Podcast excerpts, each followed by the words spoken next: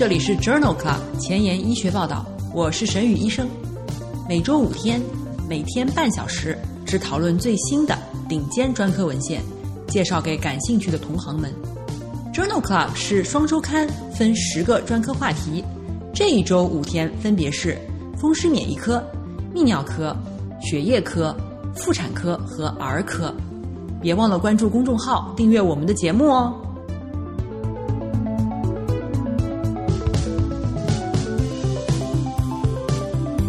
今日头条：一，FDA 批准反异寡核苷酸疗法治疗杜氏肌营养不良。二，美国呼吸与重症医学杂志，循环 mRNA 与儿童哮喘治疗反应之间的关系。三，JAMA，雾化吸入镁剂治疗中重度急诊哮喘患儿有效吗？四，新英格兰医学杂志。小剂量锌剂治疗儿童腹泻。五，Nature，串联重复突变与孤独症的关系。这里是 Journal Club 前沿医学报道，儿科遗传病星期五，Pediatrics Friday。我是主播沈宇医生，精彩即将开始，不要走开哦。今天的新药研发，我们来聊一聊杜氏肌营养不良的新药。杜氏肌营养不良是一种 X 连锁的。编码微抗肌萎缩蛋白的基因缺陷所致的综合征，临床症状包括肌无力、生长延迟、心肌病、骨折和认知行为功能障碍。两到三岁起病，二十岁左右死于呼吸衰竭或者是心肌病。在第五十期儿科遗传病星期五节目当中，我们曾经和大家介绍过腺病毒基因疗法治疗杜氏肌营养不良的一二 A 期临床研究。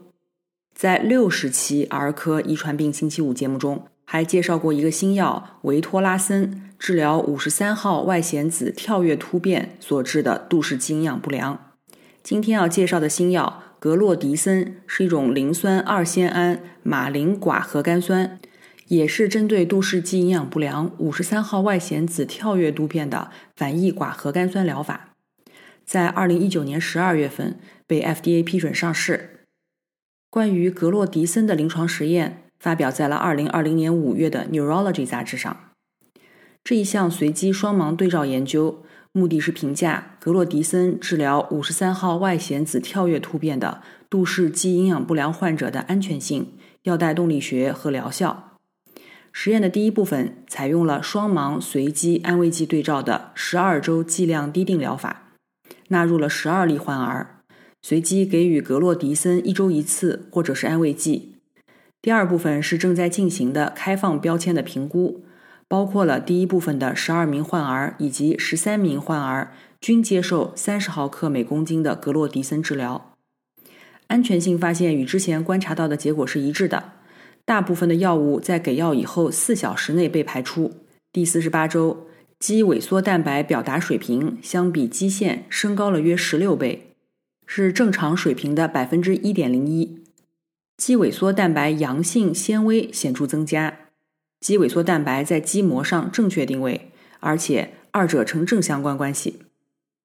这项研究认为，格洛迪森耐受良好，治疗以后患者的肌肉活检显示肌萎缩蛋白表达增加，并且正确定位在肌膜上。今天的临床实践，我们来聊一聊儿童哮喘。哮喘是一种抑制性的疾病，特点是慢性气道炎症。患者患有呼吸道症状，比如哮鸣、呼吸急促、胸闷和咳嗽。这些症状随着时间而改变，严重程度也存在变化，并伴有可变的呼气气流受限。十二岁以下的儿童哮喘是最常见的儿童期慢性病，约有百分之八十的患儿在五岁以前出现症状。咳嗽、哮鸣、呼吸急促、胸闷、胸痛是最常见的症状。最常见的诱因包括病毒性上呼吸道感染、运动、天气、二手烟和变应原，比如尘螨、宠物毛发、花粉和霉菌。在去年十二月份的第三十期儿科遗传病星期五节目当中，也聊过儿童哮喘。如果感兴趣的话，可以点击链接反复收听哦。今天分享的第一篇文章发表在《欧洲呼吸病学杂志》二零二零年十一月刊上。这是一项真实世界的研究，讨论了儿童哮喘的诊断。由于症状多变，随着时间而变化，诊断儿童哮喘仍然是一项挑战。这一项真实世界的观察性研究评估了学龄儿童哮喘诊断的准确性，招募了五到十七岁疑似哮喘的五百多例患儿，通过向父母进行问卷评估症状，其中百分之七十的患儿最终被诊断为哮喘。根据症状诊断哮喘的敏感性和特异性如下：喘息症状敏感性百分之七十五，特异性百分之六十五；呼吸困难症状敏感性百分之五十六，特异性百分之七十六；感冒诱发喘息症状敏感性百分之五十八，特异性百分之七十八；运动诱发的喘息症状敏感性百分之五十五，特异性百分之七十四。在诊断性的实验当中。总气道阻力的曲线下面积是最高的，呼气末残余容积与肺活量的比值曲线下面积最小。国家健康和护理卓越研究所的 NICE 算法的敏感性是百分之六十九，特异性是百分之六十七，而全国哮喘倡议 GINA 的算法敏感性百分之四十二，特异性百分之九十。这项真实世界的研究认为，单一检测和现有算法。在哮喘的诊断中的作用十分有限，迫切的需要更新更恰当的循证医学指导的儿童哮喘诊断方法。今天分享的第二篇文章发表在美国呼吸与重症医学杂志二零二零年七月刊上。这一项 CAMP 研究讨论了循环 miRNA 与儿童哮喘反应之间的关系。吸入糖皮质激素治疗哮喘的疗效因人而异。这项研究的目的是评价循环 miRNA 作为临床反应的生物标志物的价值。研究从四百六十二例受试者当中选取了血清样本，随后随机分为布地奈德或者是安慰剂组。作者发现有七个 mRNA 与 FEV1 百分比变化显著相关。有十五个 miRNA 与两个治疗组之间有显著的交互作用，其中有两个 miRNA 显著与激素诱导的 NF 卡帕 B 转录抑制的变化相关。将这两个 miRNA 结合，可以一起预测临床实验过程当中糖皮质激素的治疗反应。曲线下面积零点八六。这一项 CAMP 研究。确定了两种可以预测哮喘反应的循环 mRNA。今天分享的第三篇文章发表在《Pediatrics》杂志二零二零年十一月刊上。这是一项横断面的研究，讨论了有创机械通气和无创通气治疗儿童哮喘的当代趋势。这是一项横断面的研究，纳入了四十八家医院，二零一四到二零一八年之间。二到十七岁的哮喘住院的九万多个病例，有创机械通气的使用在二零一四至二零一八年之间保持稳定，为百分之零点六，而无创通气的使用从百分之一点五逐渐上升至百分之二点一。各个中心之间存在相当大的实践差异，在最高四分位使用者当中，无创通气的比率翻了一番以上。从百分之四点八上升到百分之十三点二。ICU 住院在无创通气使用较多的中心更为常见，但是无创通气的高使用率与死亡率、有创机械通气或者是总的平均住院时间无关。这项横断面研究认为，有创通气的使用逐渐减少，而无创通气已取代其成为哮喘的主要呼气支持方法。然而，无创通气的使用有相当大的可变性，其增加与 ICU 住院率的增加有关。今天分享的最后一篇文章发表在《JAMA》二零二零年十一月刊上。这是一项随机对照研究，讨论了沙丁胺醇联合雾化硫酸镁治疗急诊哮喘患儿的疗效。虽然静脉注射镁剂可以减少难治性小儿急诊哮喘的住院率。每剂雾化吸入是否可以达到同样的获益尚不清楚。这是一项多中心随机双盲平行的实验，目的是评价雾化镁对中重度呼吸窘迫的急诊哮喘患儿的疗效。研究纳入了二至十七岁的急诊哮喘患儿八百多例，他们在口服糖皮质激素一小时以及吸入沙丁胺醇和异丙托溴胺三次以后，仍然表现为中重度哮喘发作。患儿被随机给予三次沙丁胺醇雾化吸入联合硫酸镁雾化吸入，也就是雾化镁治疗组。或者是联合生理盐水雾化吸入作为安慰剂组，雾化镁治疗组和安慰剂组的患儿住院率分别为百分之四十三和百分之四十七，没有统计学差异。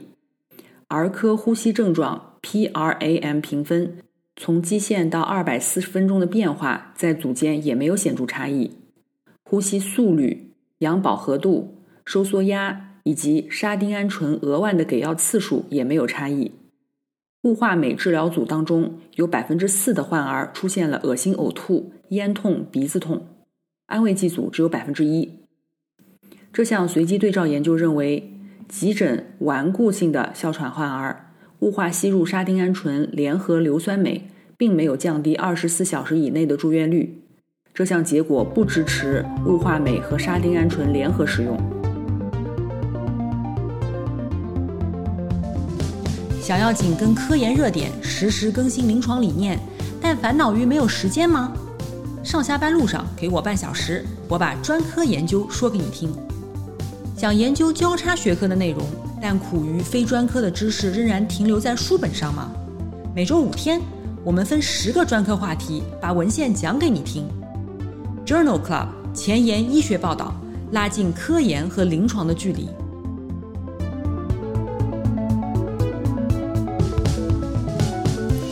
今天临床实践的第二部分，我们来聊一聊儿童腹泻。WHO 将腹泻定义为每日排稀便或者水样便三次以上。病毒引起的急性感染型胃肠炎是儿童腹泻的最主要原因，比如轮状病毒、诺如病毒。水样便和或大便增多的次数也可能是其他急慢性疾病的初始表现，比如脓毒症。肠套叠、中毒性巨结肠，主要的干预性措施包括治疗原发病和液体复苏。轻度容量丢失百分之三到五的时候，可仅表现为尿量减少；中度容量丢失百分之六到百分之九，会表现为心动过速、皮肤弹性减弱、黏膜干燥、外周灌注减少、毛细血管再充盈时间延迟两到三秒。如果存在重度的容量丢失大于百分之十，就表现为四肢冰冷花斑、嗜睡和深大呼吸。在二零二零年九月的《新英格兰医学杂志》上发表了一篇随机研究，讨论的是小剂量的心剂治疗儿童腹泻。WHO 建议给急性腹泻的儿童心剂二十毫克 QD，持续十到十四天，但研究发现。这一个剂量减少了腹泻，但是增加了呕吐。研究纳入了四千五百例急性腹泻的患儿，随机分组，两组分别接受五毫克、十毫克和二十毫克硫酸锌治疗，持续十四天。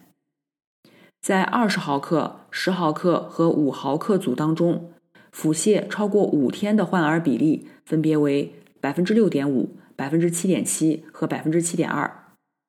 发生腹泻的平均排泄次数分别为十次、十点九次和十点八次。给药三十分钟以内呕吐的发生率分别为百分之十九、百分之十五和百分之十三点七。十毫克组和五毫克组的呕吐风险显著的低于二十毫克组，风险比分别为零点八一和零点七一。这一项随机对照实验认为，当用于治疗儿童腹泻的时候。较小剂量的心剂的疗效并不劣于二十毫克的标准剂量，五毫克和十毫克的剂量与较少的呕吐相关。在二零二一年一月的《JAMA Pediatrics》杂志上，发表了另外一篇关于儿童腹泻的文章。这一篇随机对照临床研究讨论的是急诊患儿接受血浆等渗液电解质紊乱的风险。目前建议在儿童当中使用等渗液治疗，但是急诊儿童当中使用何种液体治疗最好，证据有限。研究的目的旨在评估接受血浆等渗液治疗的电解质紊乱的风险以及液体储留的风险。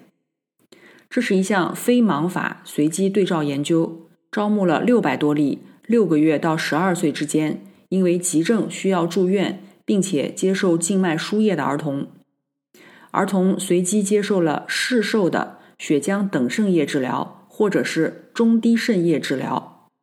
等渗液包括一百四十毫摩尔每升的钠、五毫摩尔每升钾和百分之五的葡萄糖。中低渗的液体包括八十毫摩尔每升钠、二十毫摩尔每升钾和百分之五的葡萄糖。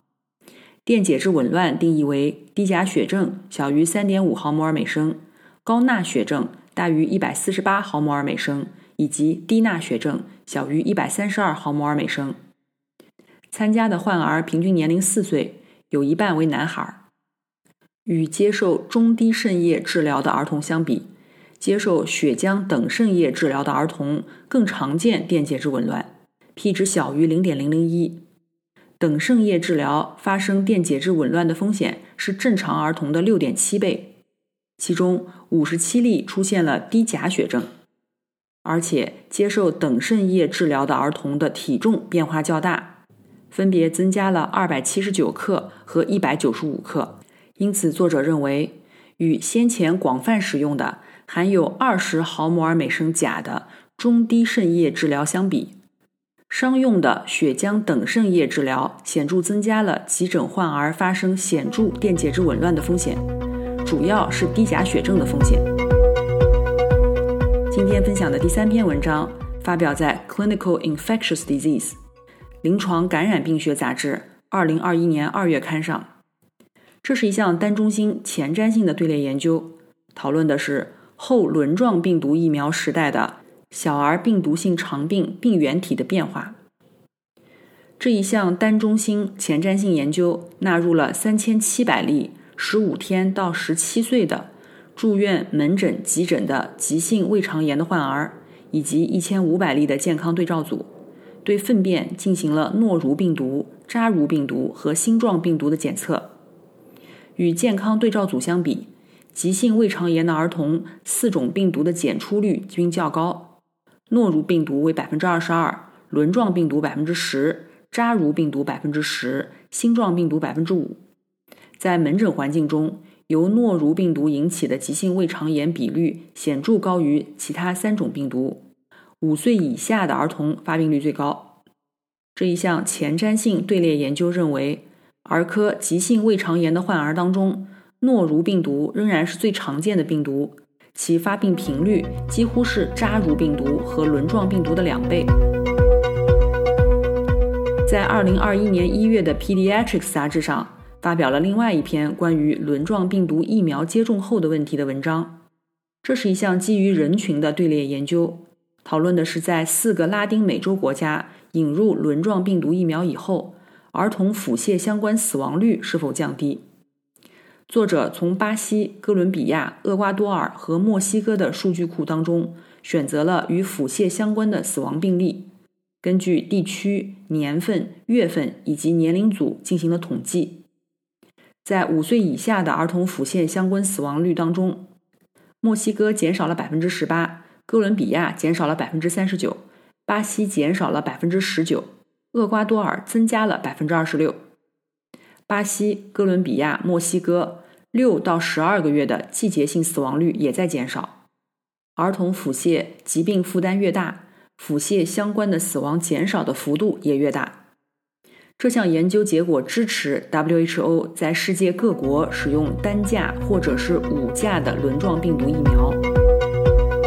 今天分享的最后一篇文章也是关于轮状病毒疫苗的相关文献。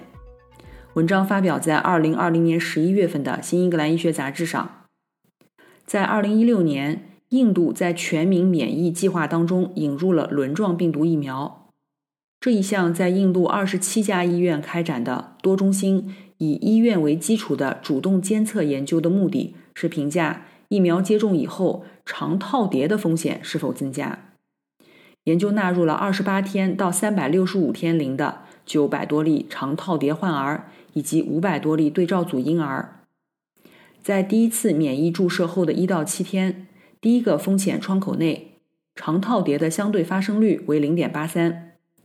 在第八到二十一天，第二个风险窗口内，肠套叠发生风险为零点三五，差异没有统计学意义。在第二次给药以后，两个风险窗口的相对发病率为零点八六和一点二三，也没有统计学差异。第三次给药结果相似。两个风险窗口的相对发病率为1.65和1.08，病例对照分析当中也没有发现肠套叠风险增加。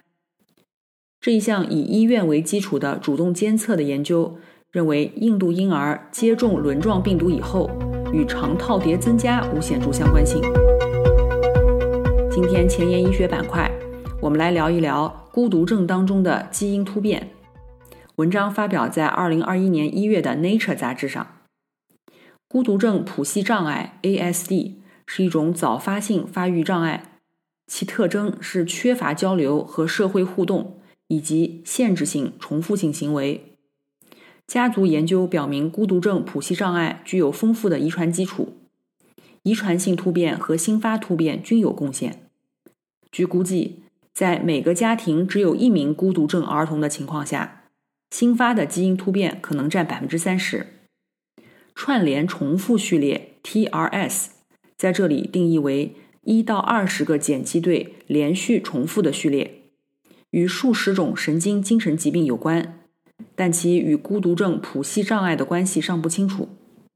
加州大学圣地亚哥分校和洛杉矶分校的研究人员开发出了一种新的生物信息学方法。从检测数据中识别和排序新发的串联重复突变序列，并且对于孤独症谱系障碍的先验者和没有孤独症的兄弟姐妹进行全基因组的特征分析。研究人员推断，特定的突变事件和重复数量的精确变化与孤独症的发病有关。先验者的突变往往更大，在儿童大脑的调节区域更为丰富。不利于发育的突变更多。这一项基础研究认为，在孤独症谱系障碍的先验者当中，全基因组串联重复序列突变过多。这强调了在孤独症谱系障碍相关基因的研究当中，应当考虑重复突变的重要性。今天的 COVID-19 板块，我们来聊一聊儿童病理性和保护性 COVID-19 体液反应。文章发表在《Nature Medicine》Nature 子刊二零二一年二月刊上。COVID-19 导致呼吸衰竭和死亡的频率很高，但是儿童大多没有症状，少数合并有多系统炎症综合征。识别导致儿童出现这些不同临床表征的免疫机制，可以为了解 COVID-19 的发病机制提供重要的见解。在这项研究当中。来自哈佛大学的研究人员使用血清学的方法，在二十五例急性轻症 COVID-19 患儿当中，观察到了一个功能性吞噬细胞和对于 SARS-CoV-2 补体激活的 IgG 反应。这与成人患者产生的急性反应很类似。相反，在患有严重疾病的成人患者当中，IgA 和中性粒细胞反应显著扩大。此外，在 SARS-CoV-2 感染消退数周以后，患有多系统炎症综合征的儿童可以维持炎性单核细胞激活的病毒 IgG 抗体，这与恢复期的成人是很相似的。这项病例对照研究认为，这一些 COVID-19 导致的 IgA 和 IgG 反应机制。可能是 SARS-CoV-2 病毒感染儿童的疾病严重程度不同、并发症不同的发生机制。今天就聊到这里。如果你真心喜欢我的节目，不用给我点赞，现在就去转发分享吧。像我一样，把知识免费的分享给需要的朋友。下周精彩继续，周一是心脏血管星期一，不见不散哦。